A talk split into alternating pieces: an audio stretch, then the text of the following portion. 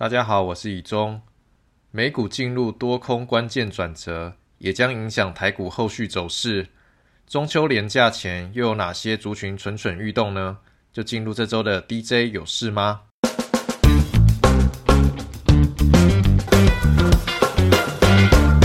首先是美股，凯基投顾表示，联准会后续的鹰派、鸽派角力的战场，会集中在各项数据的变化，预期对于实质中性利率未来的走向预测的差距会逐步的收敛。后续美股行情的观察重点，除了货币政策之外，另外一个重点是获利的恢复情况。目前观察，Q2 的年增率触底之后，Q3 的获利表现将小幅恢复。但是获利比较明显恢复的时间点，应该会落在第四季。预估第四季与明年全年的获利有机会达到双位数的年增成长率。尽管明年美国的经济仍然不排除陷入衰退，但是获利探底有时间差，一般会领先两个季度左右。因此第四季的获利开始明显回升，将有望给大盘重新点燃柴火。由于第四季预期这样一波新的行情。届时可以偏多操作，在选股的建议上，成长股与价值股的相比，因为直利率短线受到期限贴水，以及美国遭到降频等因素处于高档，成长股的评价受到比较大的压力，不容易有比较好的表现。不过，等到这些让直利率处于高档的因素逐渐消失之后，加上之后降息的味道慢慢出现，成长股将会优于价值股。如果再以循环股与防御股相比，由于美国景气在 Q 三可能维持在不错的水准，此时押宝防御股有一点太早。等到第四季景气下行更加明显之际，防御股相对于循环股会重新取得优势。最后，在大型股以及小型股的比较方面，在高利率的压力之下，大型股无论在财务结构、获得贷款的条件，甚至是现金保有的角度上。相较于小型股都比较有优势，因此整体而言，在稳健的原则之下，偏好操作大型股。再回到台股，本周的热门族群是好久不见的货柜以及散装航运。主线记者认为，货柜航运近期的运价持续松动，中国在十一长假以后，航商仍然在调整航班，降低运能供给，显示普遍还保守看待市场需求。并且运能在新船下水影响之下，会较去年增加约八 percent，造成市场供需失衡情况仍在。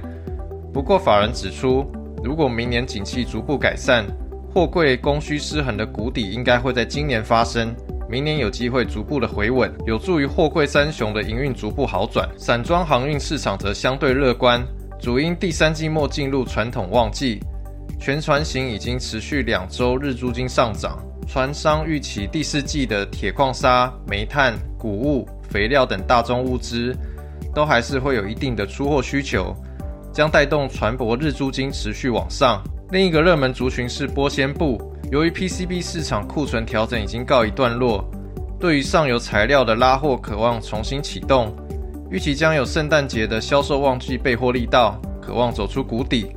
涨幅比较大的是富桥以及德宏。富桥今年营运表现不佳，第三季的本业仍然有可能亏损，需要观察第四季的营运可否转佳。德宏第二季单季亏损，不过下半年有机会优于上半年。下周台船的浅舰原型舰将举行交船活动，是台船制造的第一艘浅舰，海军成军需要十艘，外界也关注海军后续的采购计划。汽车族群方面，裕隆集团旗下的移动服务事业有公开活动。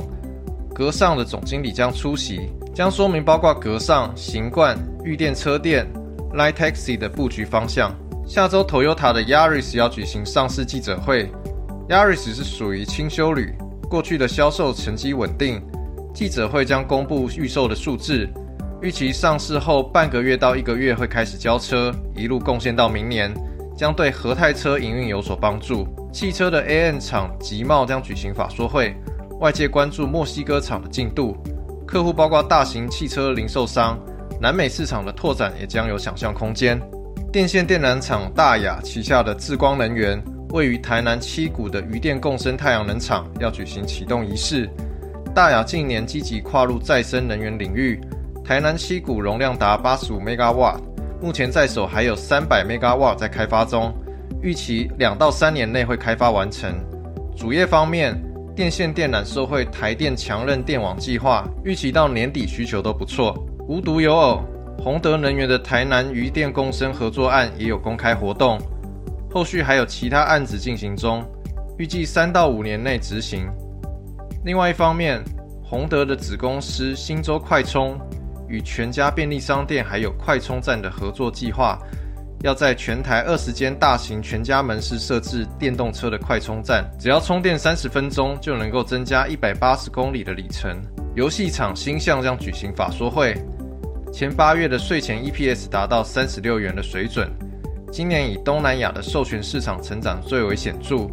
另外一方面，公司的游戏授权打入美国的网咖市场，第一款的平台已经具备一定的市占率，市场会关注美国的第二款平台的成长情况，以及年底是否可以取得欧洲的博弈证照。下周记忆体厂旺宏的经营阶层会出席活动，公司原本预期下半年可能旺季不旺。不过，近期的消费性电子需求有回温迹象，手机市场也见到复苏，有机会上修下半年的展望。材料厂立基的经营阶层也会出席活动。由于去化库存已经进入尾声，加上进入半导体的旺季，预计下半年的营收表现将优于上半年。外界也会关注自有产品银浆的布局情况。以上是这周的 DJ 有事吗？希望对大家的投资有帮助。我们就下周见喽，拜拜。